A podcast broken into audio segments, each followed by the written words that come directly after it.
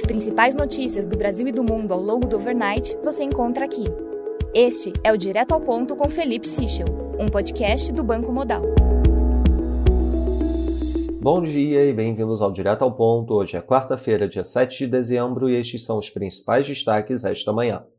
Começando pelo Brasil em relação à PEC, a CCJ da Câmara aprovou a PEC de transição, que amplia o teto de gastos em 145 bi por dois anos e prevê mais 23 bi para investimentos fora do teto de gastos, no caso de arrecadação de receitas extraordinárias. O texto também abre caminho para a expansão dos gastos em 2022 e deixa brecha para o uso de sobras da expansão do Bolsa Família em outras áreas.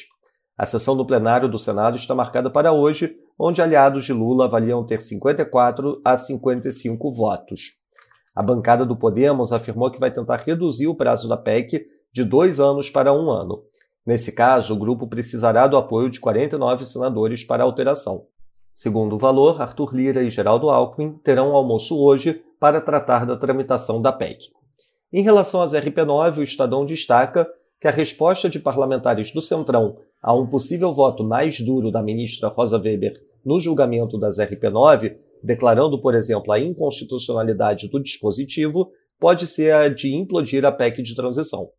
Ontem, deputados e senadores se esforçaram em vender a ideia de que as duas maiores críticas de Rosa Weber ao orçamento secreto podem ser respondidas. Primeiro, a divisão segundo o tamanho dos partidos atende ao princípio da impessoalidade do gasto.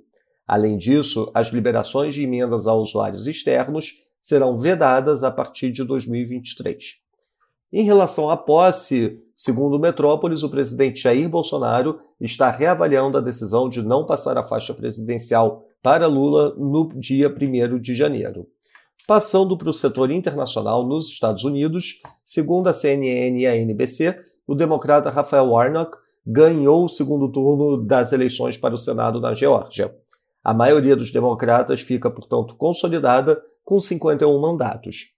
Na zona do euro, uma pesquisa do Banco Central Europeu mostra um novo aumento da mediana das expectativas de inflação do consumidor um ano à frente para 5,4%.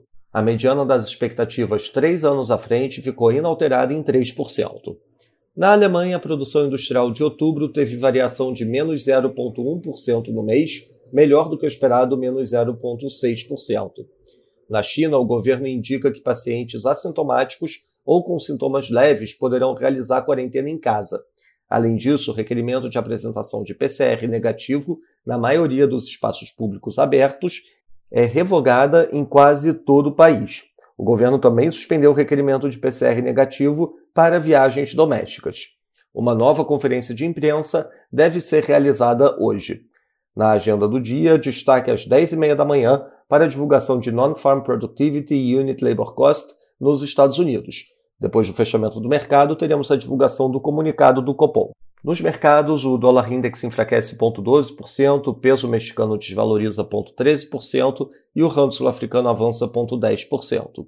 No mercado de juros, o título americano de 10 anos fecha 1 basis point, mesma magnitude do título alemão de 10 anos. No mercado de ações, o S&P Futuro cai 0,17%, enquanto o DAX cai 0,37%. Já no mercado de commodities, o WTI cai 1,14%, enquanto o Brent cai 1,15%.